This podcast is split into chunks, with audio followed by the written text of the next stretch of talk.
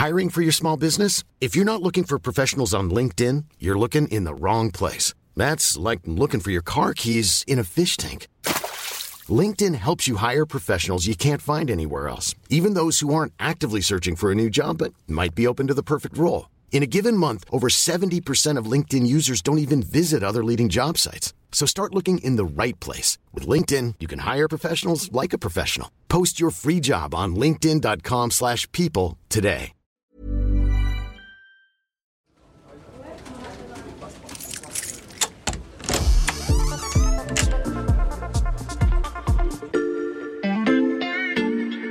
Bonjour, c'est Mathias Pengili. Bienvenue dans l'armoire de la loupe. Cette semaine, vous allez tout comprendre sur La taxe lapin. La taxe lapin. Une taxe lapin. La taxe lapin. la taxe lapin. Elle porte un nom très mignon, mais elle risque de l'être nettement moins avec vos finances.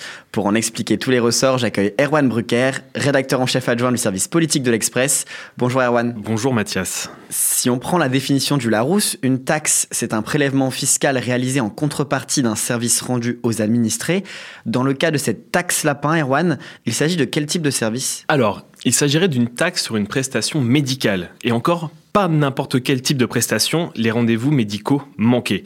Chaque année, il y a 28 millions de consultations médicales non honorées. Ça fait 28 millions de lapins posés aux médecins. Et c'est beaucoup. C'est 6 à 10% du nombre total des consultations d'après l'Académie de médecine.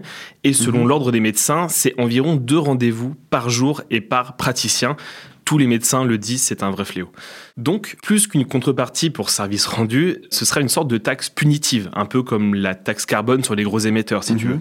Et cette taxe lapin, elle a été introduite par les sénateurs de droite, qui ont la majorité au Sénat, dans le projet de loi de financement de la sécurité sociale. Et tu le sais si tu lis les papiers du service politique, c'est la loi qui est votée chaque automne dans les deux assemblées et qui détermine le budget de la sécurité sociale pour l'année suivante. Le fameux PLFSS, on y avait consacré un épisode de La Loupe à l'automne dernier.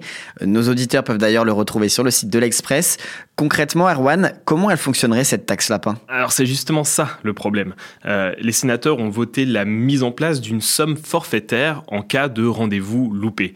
Une somme qui pourra, je cite, être payée directement par l'assuré à l'organisme d'assurance maladie ou qui pourra être prélevée sur le compte bancaire de l'assuré si celui-ci l'autorise ou qui pourra enfin être récupéré par l'assurance maladie sur les prestations en nature à venir. Donc tu vois Mathias, c'est assez flou et surtout ce qui intéresse les gens pour l'instant, c'est son montant en fait, c'est le montant de l'amende, de la prune. Euh, et là-dessus aussi, les sénateurs n'ont pas statué, ils ont simplement voté le principe de cette taxe lapin. Voter le principe, qu'est-ce que ça veut dire? Eh bien en gros, ils disent, nous, on a voté sa mise en place, le reste sera déterminé par décret. Et le décret, c'est un type de texte qui est signé par l'exécutif, c'est-à-dire par le président ou le gouvernement. Erwan, à partir de quand devra-t-on s'acquitter de cette taxe lapin en cas d'absence à un rendez-vous médical? Pas si vite Mathias, il faut encore que ça passe à l'Assemblée nationale et rien n'est moins sûr parce que les LR, tu le sais bien, n'ont pas la majorité à l'Assemblée nationale et chez les macronistes, cette mesure ne fait pas du tout l'unanimité. Pourquoi ça? Bah, sur le principe, ils sont d'accord. Euh, Emmanuel Macron lui-même l'a dit et le ministre du Budget, Thomas Cazenave, a déclaré dernièrement qu'il était favorable à un mécanisme de sanction en cas de rendez-vous médicaux ratés. Mais il ne veut pas forcément d'une taxe. La taxe, ça rappelle à la Macronie de très mauvais souvenirs, euh, notamment les Gilets jaunes. Tu vois, les députés de la majorité sont encore un peu traumatisés par ce mouvement des Gilets jaunes, même l'exécutif. Euh, et je rappelle d'ailleurs que les Gilets jaunes, ça a commencé par une taxe, la taxe carbone, qui avait été jugée trop punitive. Donc le gouvernement est assez frileux dans la mise en place de cette taxe qui pourrait, surtout en ce moment, réduire le pouvoir d'achat des gens. Et puis, il y a aussi le ministre de la Santé, qui est le premier concerné, Aurélien Rousseau, qui dit que ce n'est pas applicable.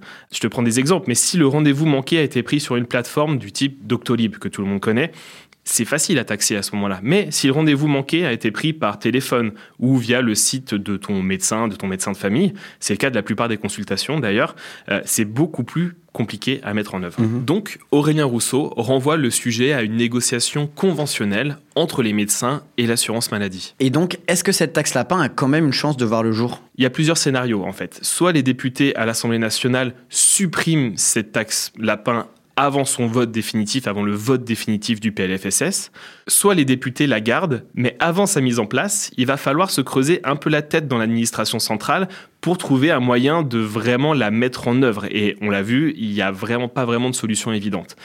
Enfin, dernier cas de figure, soit le gouvernement dégaine un nouveau 49.3, ce qui est le plus probable, et décide de ce qu'il fait avec cet amendement-là. Et vu la position d'Aurélien Rousseau, euh, il le retirera sûrement. Hmm. À moins, à moins qu'il soit perçu comme une concession accordée à la droite sénatoriale dans une négociation euh, extérieure peut-être par exemple en échange de euh, quelques concessions sur une autre loi, par exemple évidemment la loi immigration. Une chose semble claire, cette taxe lapin ne viendra pas grignoter trop rapidement nos portefeuilles.